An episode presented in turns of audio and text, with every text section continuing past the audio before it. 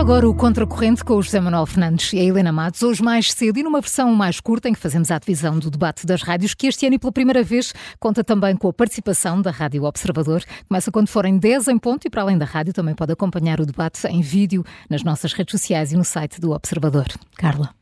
Hoje é o dia do debate das rádios, um debate com todos os líderes, menos André Ventura, que está no norte do país. No final da semana passada tivemos o primeiro debate a oito, seguiu-se um fim de semana com os líderes na estrada, em campanha. Foram sendo conhecidas mais sondagens, pelo que iremos fazer no Contracorrente de hoje, não só antecipar o que possa sair do debate de hoje, o último desta campanha, como também procurar perceber o que podemos esperar da campanha eleitoral. Eh, José Manuel, vamos então perceber qual é, é a tua expectativa. Bem, Carla, uh, eu acho que esta, esta campanha é uma campanha que muito, muito curiosa, muito interessante e que tem alguns aspectos que até ao momento me têm, me têm surpreendido. Uh, vou falar de dois.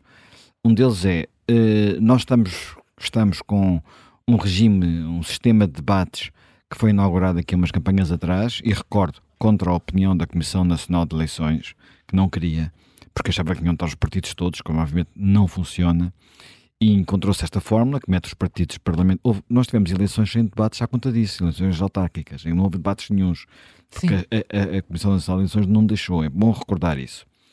Agora, temos estes debates, e houve, onde vinham, foi feito um, o público fez um levantamento que me deixou surpreendido, porque eu não tinha ideia de que, tinha ideia que o debate entre os líderes há uh, dois anos tinha tido mais audiência, tanto Rio Rio, António Costa do que Iora, há uh, dois anos teve 3,3 milhões de espectadores, tal como agora foi, foi uh, emitido pelos três canais ao mesmo tempo, portanto estamos a falar de canais de sinal aberto, exceto RTP2, enfim, mas não conta para este campeonato.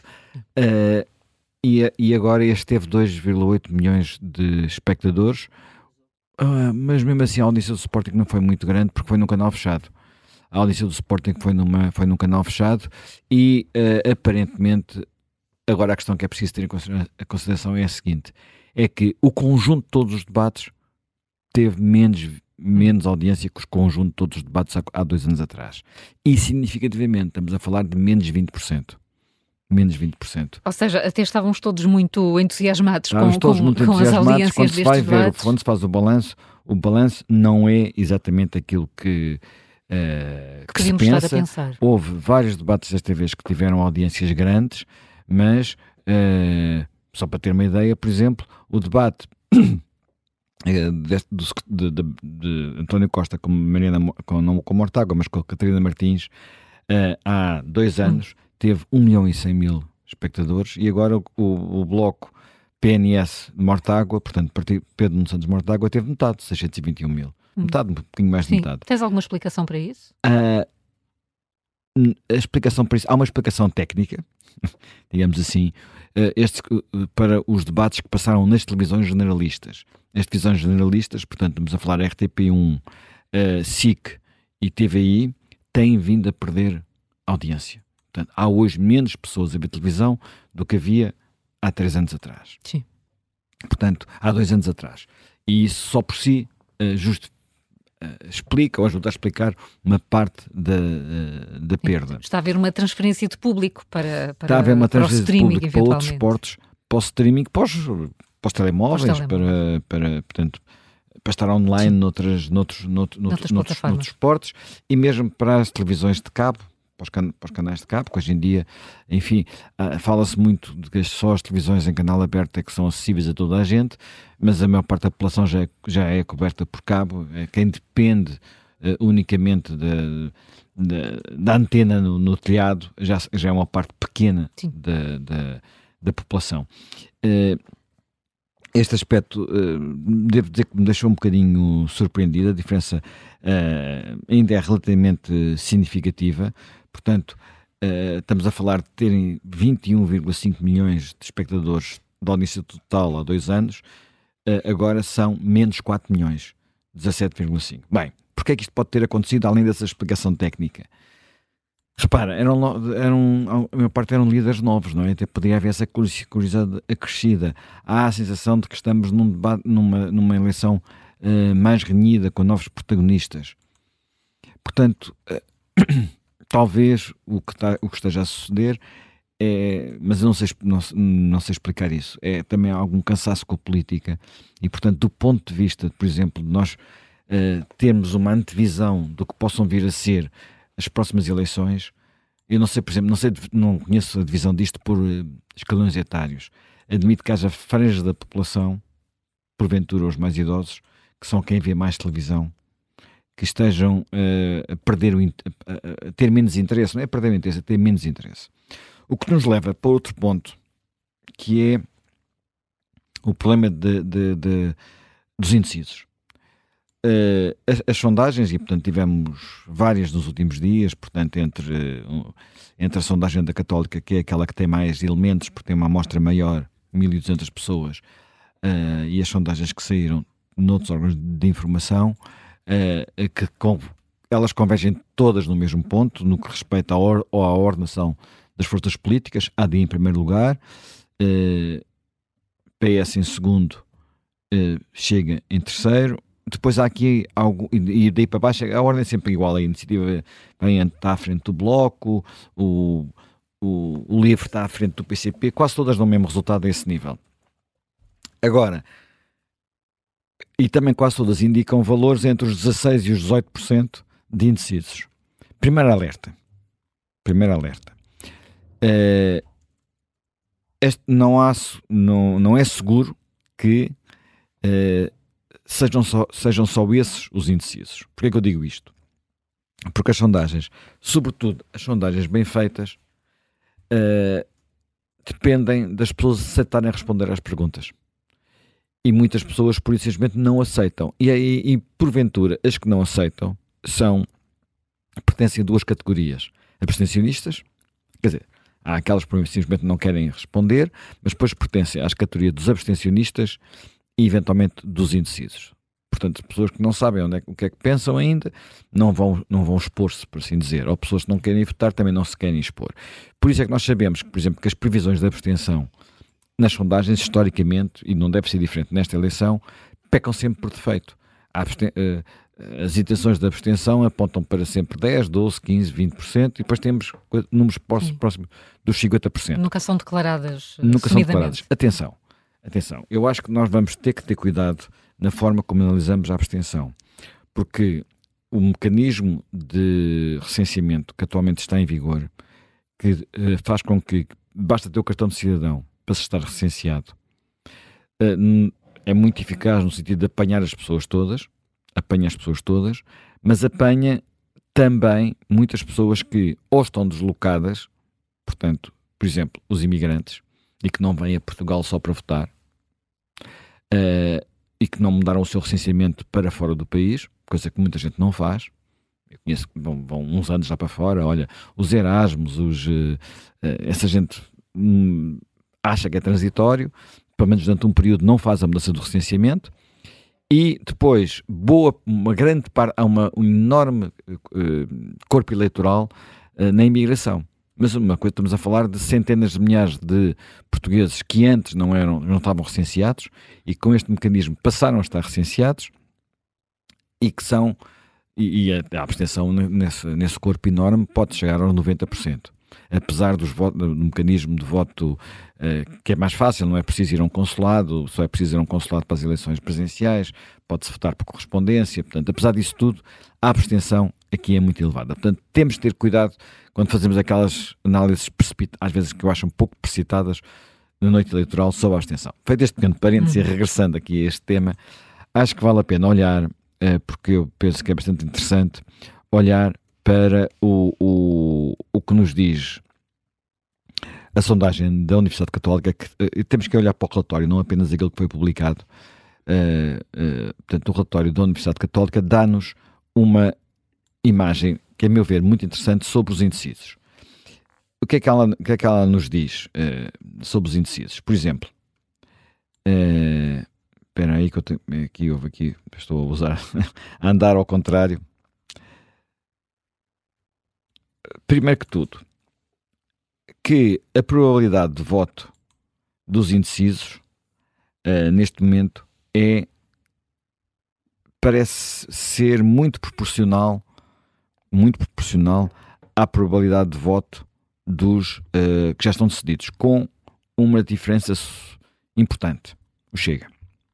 Aparentemente, o Chega tem uh, menos probabilidade de captar esse voto. Para dar uma ideia, por exemplo, entre os indecisos, e que declaram que, enfim, têm, apesar de tudo, é muito provável, estou a usar apenas a, a, a percentagem dos muito prováveis. Hum.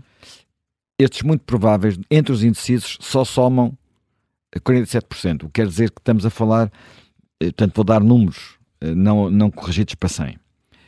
Mas vais ver que a relação é um bocado parecida. Portanto, temos em primeiro lugar o AD, 16%, em segundo lugar o PS, 12%, depois a IEL, 5%, portanto, ficaria com um resultado melhor do que, do que nos outros.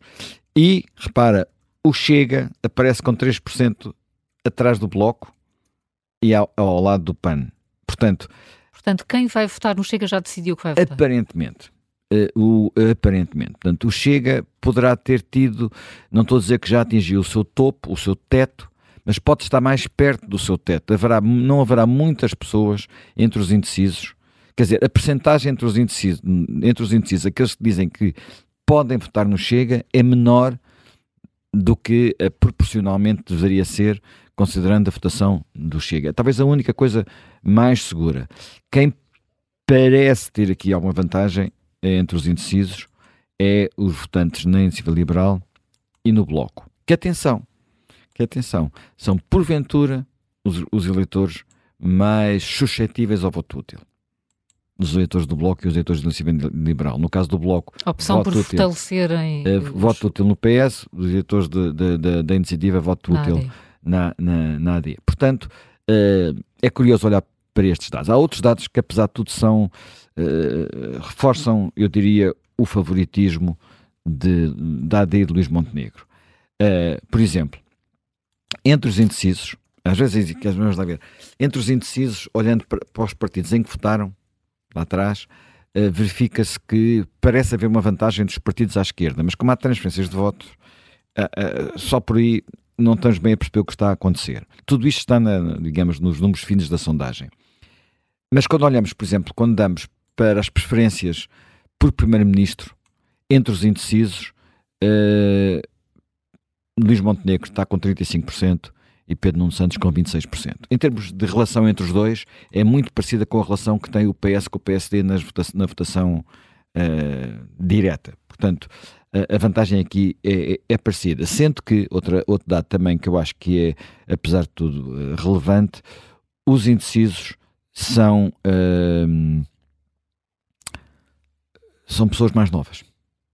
Quer dizer, a tendência para a indecisão é maior entre os novos. E nós sabemos que entre os novos a desproporção a favor de partidos como a AD, o Chega e a EL, é, e em parte o Bloco, e em parte o Livre, é muito grande. Portanto, aqui o PS perde muito entre os mais novos. Portanto, a decisão de se entre os indecisos mais novos se houver a tendência de voto uhum que há entre os indecisos, entre os, os mais novos que já se decidiram, uh, o PS está a perder novamente. Portanto, eu diria que, olhando para os indecisos, o trabalho mais difícil parece-me ser o do Partido Socialista, até porque há entre o Partido Socialista, portanto, e aqui é uma questão que vai ser interessante também olhar para o debate de hoje, é perceber qual é a dinâmica do voto útil.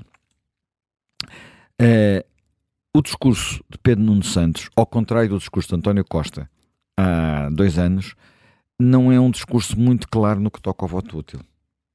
Porquê é que eu digo que não é um discurso muito claro? Primeiro, porque ele tem sempre dito que vai, pode governar com os partidos à sua esquerda e que, portanto, eh, pode fazer maioria com eles e pode fazer acordos com eles e, portanto, é isso que ele quer, no fundo. Não é só poder, é, é querer. Ele, em vários debates, deu a entender que ele preferiria uma forma de governo com acordos de geringonça do que uma forma de governo de PS sozinho. Que é coerente com aquilo que a gente sabe da forma de pensar de Pedro Nuno Santos, que é muito diferente neste aspecto da forma de pensar de António Costa. Uh, tem a ver enfim, com a sua história política, com aquilo que foram as suas preocupações ao longo da vida, portanto, são pessoas diferentes Não tem. Uh, acho que ontem António Costa foi fazer a sua obrigação, mas apenas a sua obrigação. E quando entrou no tempo de antena do PS. Quando, no tempo de antena do Partido Socialista. Não, não, não creio que ele esteja com muito entusiasmo por ir além. Agora, ele sabe que uma derrota grande do Partido Socialista é também uma derrota dele, porque é o seu legado, não é? Portanto, uh, voltando, a esta, voltando a esta, esta questão, e portanto, a atração, uh, um eleitor mais à esquerda, exceto nos círculos eleitorais, uh, em que o voto uh, nesses partidos é desperdiçado, por simplesmente, mas aí as pessoas já estão habituadas ao voto útil. Nos grandes ciclos eleitorais, que é aqueles, aqueles que, que elegem mais deputados, a percepção de que um eleitor de esquerda tanto lhe faz votar para, para o objetivo final, que é haver uma maioria de esquerda, tanto lhe faz votar no PS como votar no PCP, no LIVRE ou no Bloco, e mais, se, não, se quer votar, se quer as suas políticas, o melhor é votar nos seus partidos do coração. Uh, não há, há, menos estímulos do que, por exemplo, havia há quatro anos, porque tinha havido aquela tensão toda entre António Costa e os partidos à sua esquerda. Agora não existe essa tensão, isso desapareceu, portanto, não há essa pressão. É diferente para a iniciativa liberal. A iniciativa liberal tem aqui um desafio um bocado diferente. E porquê é que é diferente para a iniciativa liberal? Porque há muita percepção à direita de que se o PSD, ou melhor, se a AD não ficar à frente do Partido Socialista, uh, fica tudo complicado. Fica tudo complicado e, uh, no fundo, pode haver uma solução de governo com uh, o, o Chega. Ao contrário do que acontecia há dois anos, em que podia-se dizer assim, o voto útil para evitar que o Chega, Chega, que o Chega vá para o governo é no Partido Socialista, este, este era, foi o discurso de António Costa, designadamente na última semana de campanha. No limite, pode-se dizer desta vez que o voto útil para evitar qualquer solução de governo que o Chega é na AD até de eleitores do Partido Socialista. Porque se o Partido Socialista ficar à frente do PSD,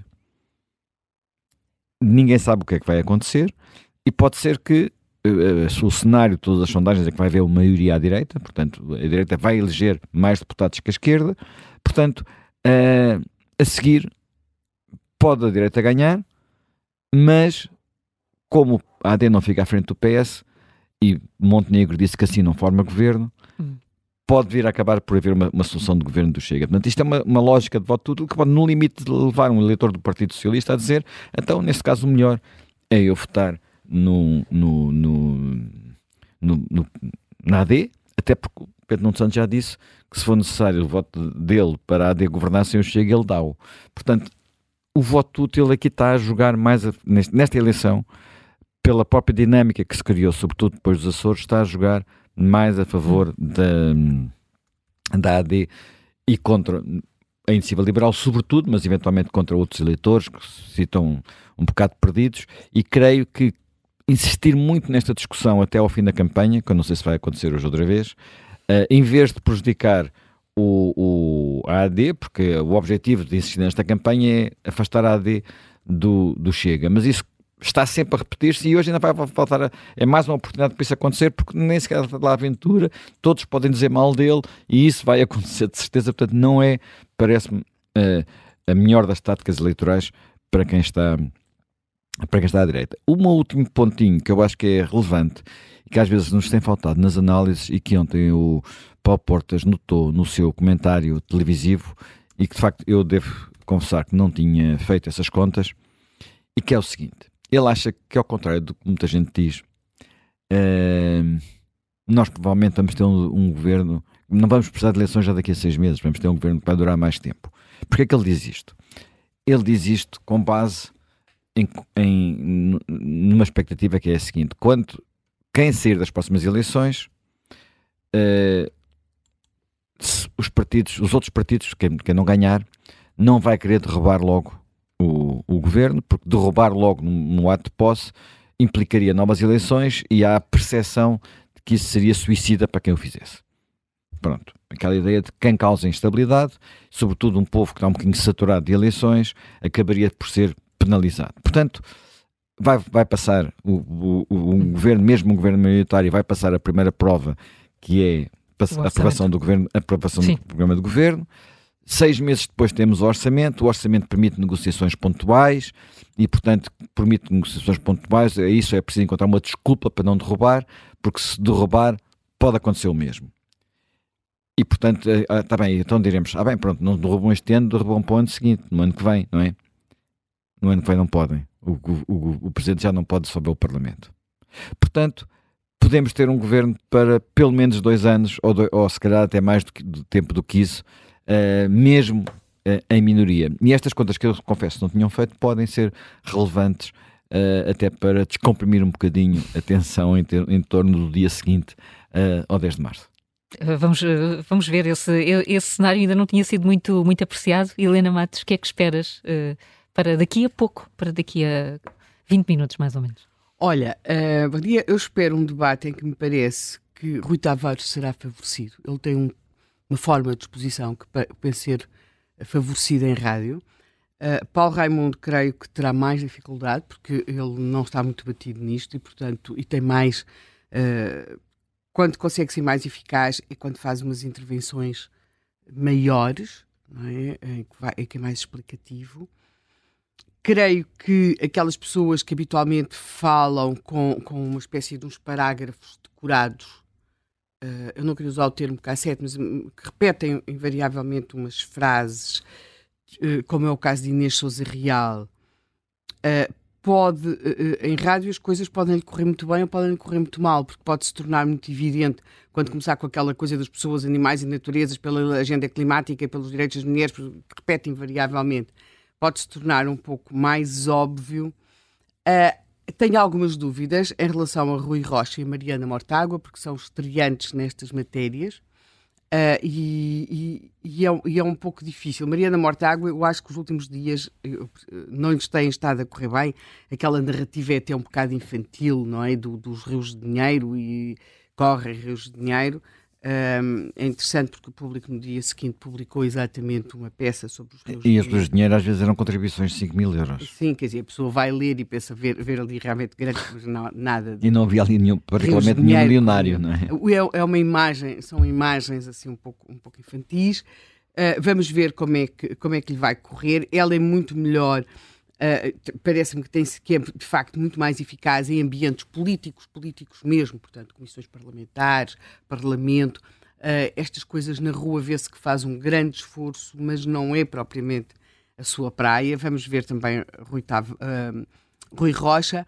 Agora, eu tenho aqui duas dúvidas em relação a duas pessoas, que é Luís Montenegro e Pedro Nuno Santos. Nenhum, nem outro são donos de um tom de voz muito agradável, não é? Ou de vozes muito moduladas. Eu acho que Montenegro tem conseguido. Quem é que tem uma voz muito modulada? Não, nenhum deles. Não fujas do microfone. Nenhum deles. Nenhum deles. Nenhum, nenhum deles. Tem voz modulada. Mas eu acho que Montenegro tem conseguido compensar isso, até porque em campanha isso não é importante, na rádio é, com uma. Com, assumindo um discurso quase de, uh, discutivo, portanto, isso nota-se nesses inquéritos, nomeadamente num dos que José Manuel aqui referiu, que é as pessoas que acham qual é que será mais credível como Primeiro-Ministro. Ou seja, o seu tom de exposição. É claro que aqui neste tipo de debates isto é muito complicado, são uh, sete pessoas e, portanto, isto não. não uh, é, é, é, muito diferente. Pedro Nuno Santos, eu acho que pode não ser favorecido. Ele tem uh, uma forma de se, de se, expressar, de falar, que às vezes parece que está e que vai uma coisa tipo em loop, e não creio que em rádio isso lhe, lhe possa vir a correr muito bem. Portanto, é, para já, eu acho que a voz nestas coisas hum. conta mesmo. A voz conta. E, e, e aqui procura-se, por um lado, eficácia, mas por outro lado, a, a voz tem de transmitir convicção, muita convicção. Eu acho que Pedro Nuno Santos não tem transmitido essa convicção. É como se às vezes, quando estamos a ouvir, é como se a sua voz fosse de alguém que quer de facto uh, quase que o auditório lhe responda no sentido do reassegurar, não é? E, e sendo que Montenegro não tem, de facto, assim, uma voz muito favorecida, mas tem tido um discurso uh, de, de, de, afirmação e, portanto, nesse sentido, pode sair daqui favorecida. Um debate de rádio tem, uh, mas eu acho que o que eu tenho pena é que não existam debates na rádio uh, com dois a dois, não é? Porque aí sim nós veríamos muito mais as seguranças, as inseguranças, quando titubeiam, quando, uh, quando fazem, quando, quando, voltam atrás. Portanto, isso eu acho que seria muitíssimo interessante. Assim, creio que cada um deles poderá ter, quando muito, umas intervenções de caráter mais declarativo, no sentido daquilo ao que vão. Acho difícil a questão de poderem debater mesmo, porque, uh, para já, a questão de tempo, e depois são muitos. Portanto, a questão da interrupção é particularmente. Uh, Perdoa-se ainda menos em rádio, não é? Fica Perdoa-se mais... menos em rádio, porque não menos se conhece. Uh, e depois tem de se conseguir identificar a voz, portanto, uhum. aqueles que têm uma voz mais reconhecível, e aí sim, Pedro Nuno Santos tem uma voz muito reconhecível, é, é, será mais fácil, mas portanto o próprio formato condiciona aquilo que as pessoas vão dizer. É? E também o ânimo com que chegam a este último debate, porque não chegam todos no mesmo estado de ânimo. Montenegro teve uma ação de campanha que lhe correu, uh, sobretudo uma delas que lhe correu bastante bem, o, uh, o número de inscritos esgotou em muito pouco tempo. Pedro fazer um almoço. Sim. Uh, Pedro Nuno Santos está a, a, a, apostar muito no calor do contacto na rua e a descrever das sondagens. Quando isto é dito pelo líder de um grande partido, quer dizer que as coisas não estão a correr necessariamente bem. E depois é curioso, quando nós vemos as ações de campanha previstas para os próximos dias, para, o, para, para as caravanas dos dois líderes, eh, os mapas não, não variam assim tanto. Mas, a não ser que exista aqui alguma omissão uh, nos mapas que estão a ser apresentados, nós vemos aqui o Partido Socialista, portanto, a Norte é mais ou menos a mesma coisa, não é? Portanto, todos para os mesmos sítios. A AD está com mais ações de campanha, mas do, mesmo a Norte com mais ações de campanha, mas o que se vê é que, por exemplo, o Partido Socialista está a descurar, pode ser que isto seja corrigido nos próximos dias, está a descurar o Sul. Ou seja, uh, não vai, não, está, não vejo aqui nada previsto, vai, o máximo que vai é a Évora e Porto Alegre. Uh, admitindo que Porto Alegre é Sul, não é? Mas Évora e, e, depois para baixo está um vazio. Não sei se isto ainda vai ser preenchido, hum, e tudo isto, como nós sabemos, é muito sujeito há alterações, mas já significativo que nos mapas que foram já distribuídos, ou na, nas, nas, linhas para a campanha, uh, não se, o, o, Partido Socialista não vá abaixo de Évora.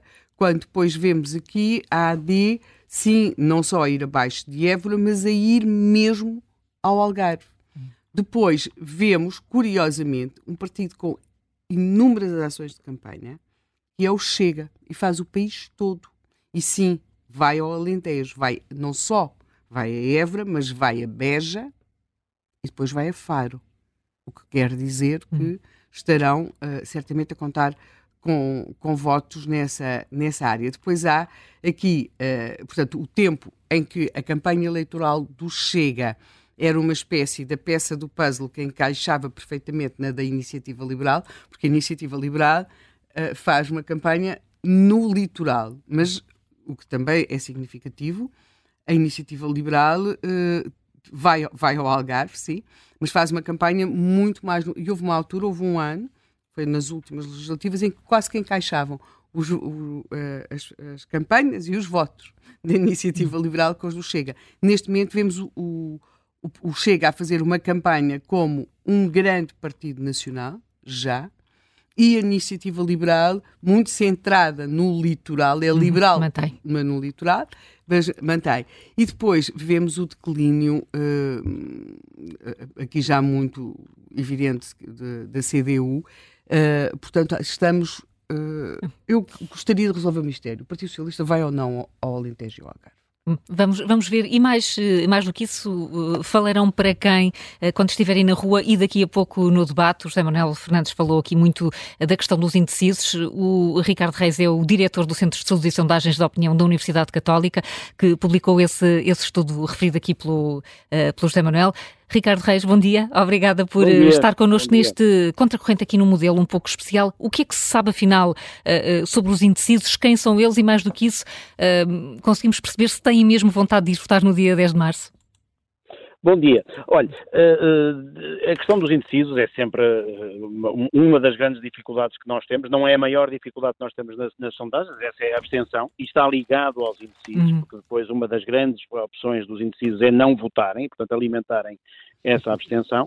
Um, mas é de facto uma área complicada, muito complicada daquilo que nós estamos, que nós estamos a fazer. Até porque nos pedem um, duas coisas distintas. Uma é que façamos uma análise da eleição neste momento, uh, ou da, da, situação política neste momento, e a outra é que, de alguma maneira, antecipemos o que estes indecisos vão decidir mais à frente. Tradicionalmente. Antecipar aquilo que eles, se calhar, ainda não, não sabem, não é?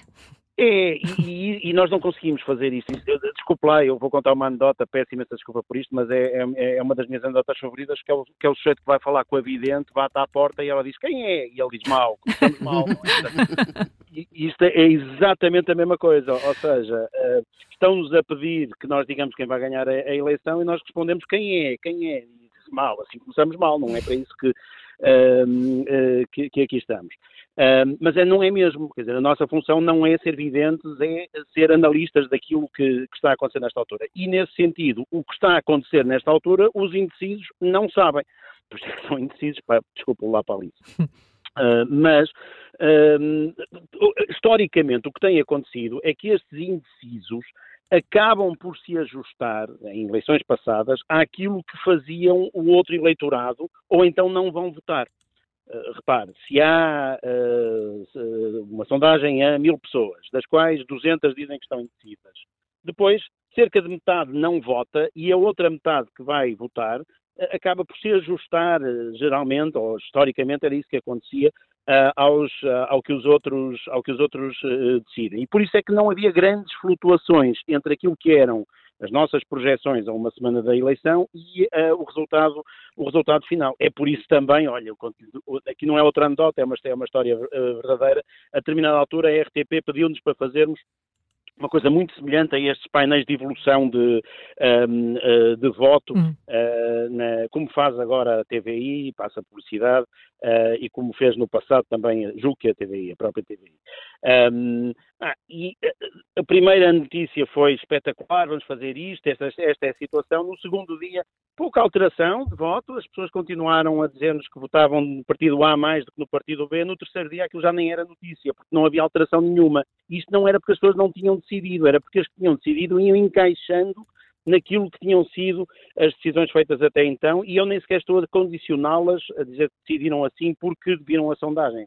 Naturalmente isso acontecia. Ora, desde o Covid e desde, desde António Costa, isto não tem sido assim. Não foi assim em janeiro de 22, não foi assim nas eleições dos Açores de, de 19, não foi assim, uh, oh, desculpem, de 20, não foi assim nas eleições de Lisboa, e portanto tem havido... Porquê que estabelece o Covid como, como também uma marca nessa mudança?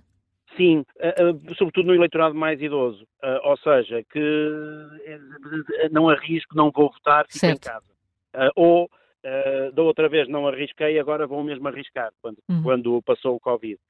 e, portanto, comportamentos que eram estáveis deixaram de ser Uh, estáveis. Ora, isto faz com que nós tenhamos, e devem ter notado isso no nosso discurso, revertido para uma noção de que os indecisos são mesmo indecisos e podem determinar esta eleição. E aquilo que nós estamos a ver nesta altura é que há um patamar de incompressibilidade dos indecisos a, a, na, na, ordem dos 17, 18%, ou seja, nós estamos ainda com um número muito elevado de indecisos. E é, é muito provável que assim fique até às últimas sondagens. O que quer dizer que a última semana vai ser determinante para decidir a eleição. Um, os indecisos vão, vão prolongar-se no tempo. Um, momentos decisivos, como um incidente de campanha ou uh, um debate como este que, vamos, que estamos uh, prestes a ter, pode ajudar a, a, a decidir essas pessoas? Consegue-se perceber o que é que, que fatores é que levam alguém a decidir uh, o sentido de voto? Quando, chegam a, quando chegam a esta fase, a esta data, já ainda, ainda sem uma, uma ideia clara? é que o problema é que muitas vezes, o problema, enfim, e um problema e um direito das pessoas, quer dizer, é, é que a decisão acaba, essa indecisão acaba por apenas ser resolvida na, dentro, da, dentro do, da, da, da, da, mesa de voto, no, na, na, altura de, de, de, pôr a, de pôr a cruz. Essa indecisão perdura até, até ao final. Mesmo que isso aconteça, nós temos muita dificuldade em apanhar isso. Eu conto-lhe uma, uma história de um amigo meu que me dizia no outro dia que foi um debate que me que me fez votar em determinado partido. Ah, sim, sim. Uh, até ao debate eu estava 70-30 inclinado a votar nesse partido, mas ele disse lá uma coisa que me fez convencer os 100%. Ora bem, essa pessoa, se nós a tivéssemos inquirido antes, com base no 70-30, já nos ia dizer que ia votar nesse partido. E, portanto, não foi o debate que lhe mudou o sentido de voto, nem aquilo que ela nos diria. O que mudou foi a certeza com que vai votar nesse partido. E os debates influem bastante nisso. E isso pode ser feito de uma forma afirmativa, dizendo algo que, de facto, uh, com um argumento qualquer que, que, que valorize essa, esse candidato, e de facto, muito mais uh, recorrente nestes casos é de forma negativa, dizer, metendo água, não é? Qualquer coisa que seja, que seja completamente, completamente ao lado a campanha é mais determinante e o discurso de campanha é mais determinante. Há uma coisa que é determinante em Portugal, que é as ondas, não é? Portanto, a onda laranja, a onda de Guterres, a onda de... A dinâmica, de a dinâmica. A dinâmica da campanha, o momento, como o termo técnico é esse, uh, da campanha, portanto, o momento da campanha poder ser uh, no sentido de, de, de reforçar as convicções, até porque uma das partes pertinentes neste contexto é uma de mobilização. E aquilo que uh, os nossos últimos números, e já os anteriores indicavam isso, é que há uma mobilização neste momento muito maior à direita e uma certa desmobilização da esquerda. Se o, a esquerda conseguir reverter esta desmobilização, eh, inverter a tendência um, de, de, de, desmobilização que, tem, que, que temos observado, um, ainda poderá puxar o resultado para um, para um patamar mais equilibrado que o que está nesta, uh, nesta altura, a fazer fé nas nossas, nas nossas uh, sondagens. Se não o fizer, o risco que corre não é que estas pessoas votem à direita, mas é que não votem. E, de uhum. certa maneira, eh, não votar, sendo de esquerda, é meio voto na direita e vice-versa, não é? Portanto, não votar à direita, sendo de, de, de direita, é meio voto na esquerda. Claro. E isso, para quem não tem coragem de votar à direita, mas está insatisfeito com a esquerda, não votar é pelo menos meio caminho andado para, para, para cumprir o seu protesto e e, e, penalizar a hum. esquerda dessa, dessa forma. E é isso que nós temos sentido, daí haver um grupo de indecisos maior do lado esquerdo do que uh, do lado direito, ou seja, pessoas que em 22 votaram à esquerda ainda estão mais indecisas do que do lado direito. Uh, Ricardo, mas já agora, havendo este porcentagem de indecisos, como é que, uh, como é que se pode explicar a audiência dos, dos debates nas televisões ter sido menor este ano do que foi há dois anos? Foi menor? Eh, eh, foi menor, foi. Foi menor, foi uh, há dois anos. O total já tinha sido menor naquele, no debate uh, Pedro Nuno Luís Montenegro, não é? Portanto, em que foi 2,8 milhões contra 3,3, mas ainda havia a explicação do jogo do Sporting. Agora há uh, números totais, temos cerca de 18 milhões agora contra 23 milhões há, há, há dois anos. Há dois anos, total das, dos debates todos. Há várias explicações possíveis para isso. Uma delas é o desconhecimento de muitas daquelas pessoas por ser a primeira vez que elas estão a, a, liderar os respectivos. Portanto, não, é, não havia efeito, efeito de curiosidade, havia efeito de desmobilização, é isso? Havia efeito de desmobilização, exatamente. Depois, ter esse efeito de desmobilização mais à esquerda do que à direita. Ou seja, as pessoas que estão a assistir aos debates poderem ser mais de, de direita do que esquerda. Já agora, chama-me aqui a atenção para uma coisa que nós até temos os dados e, portanto, até posso, posso analisar isso. Não tenho isso feito, mas, mas já levo aqui trabalho de casa para, para hoje à tarde. Um, de ver quem é que nos disse que assistiu a mais debates, se são de direita ou são de. Tem esses dados. Uh, dos que temos, nós uhum. temos que nós perguntamos a quantos debates é que as pessoas certo. assistiram. E conseguem uh, chegar lá. E, portanto, conseguimos chegar lá e conseguimos ver, uh, e conseguimos também ver uh, a opinião que as pessoas tiveram dos debates, se foram informativos ou não. Eu acho que há uma pergunta nesse, nesse sentido. Um, mas, mas, mas, isso seria uma coisa para percebermos se isso tem a ver com um enviesamento a quem assistiu aos debates e, portanto, uh, e isso mostra-lhe se os debates foram úteis, se essas pessoas foram de direita e uma vez que há menos indecisos à direita, isso significaria, é uma hipótese forte, de que uh, os debates serviram para mobilizar eleitorado de direita. Os debates com mais, mais audiência foram os com o André Ventura. Isso é expectável pela expectável, figura sim, é, é expectável, do André Ventura e pelo discurso. Uh, e, aliás, isso notava-se pela forma como esses debates demoravam sempre mais do que meia hora. Exato. mas uh, mas uh, mas isso é uma coisa que nós esse, hum. essa informação ao pormenor nós não temos o que temos é se foi o eleitorado do Chega que alimentou os debates e depois lá está quer dizer é muito normal que quem não goste nada daquele tipo de discurso não assista, não assista uh, aos, uh, aos, aos é, debates. esses debates e aí uh, não há uma relação direta entre as audiências e depois o sentido de voto. Ricardo Reis, muito obrigada por Obrigado, ter estado connosco neste contracorrente em moldes especiais e contado aqui ao minuto e em, no minuto de facto irão os líderes neste, neste debate da rádio ou das rádios centrar-se nos, nos indecisos? Será por aí que podemos esperar que eles falem? Uh, é uma pergunta? É uma, é uma pergunta um, com uma resposta de um minuto. 40 segundos neste 40 momento. segundos. Eu creio que cada um deles terá de trabalhar para os seus indecisos, só que os hum. indecisos de cada partido não são os indecisos dos outros. Ou seja, eu acho que neste momento eles, estes líderes estão a trabalhar para os seus eleitorados. A ideia de que as pessoas chegam a um debate e, e os ouvem os sete e dizem não, não, eu agora vou mudar e vou. Dizer, claro. Não, não. Eu acho que aqui a questão é convencê-los a ir votar e a não ficarem em casa. Essa é que uhum. é a uhum. grande questão. É convencer a ir votar. As pessoas não mudam assim tanto de partido. As pessoas podem é não votar no seu partido. E, portanto, às vezes coisas muito absurdas que os líderes dizem ou fazem eh, não são nem absurdas uh, e fazem todo sentido porque eles estão a trabalhar para os seus. É com eles que eles vão contar de agora em diante. Acabou. Acabou.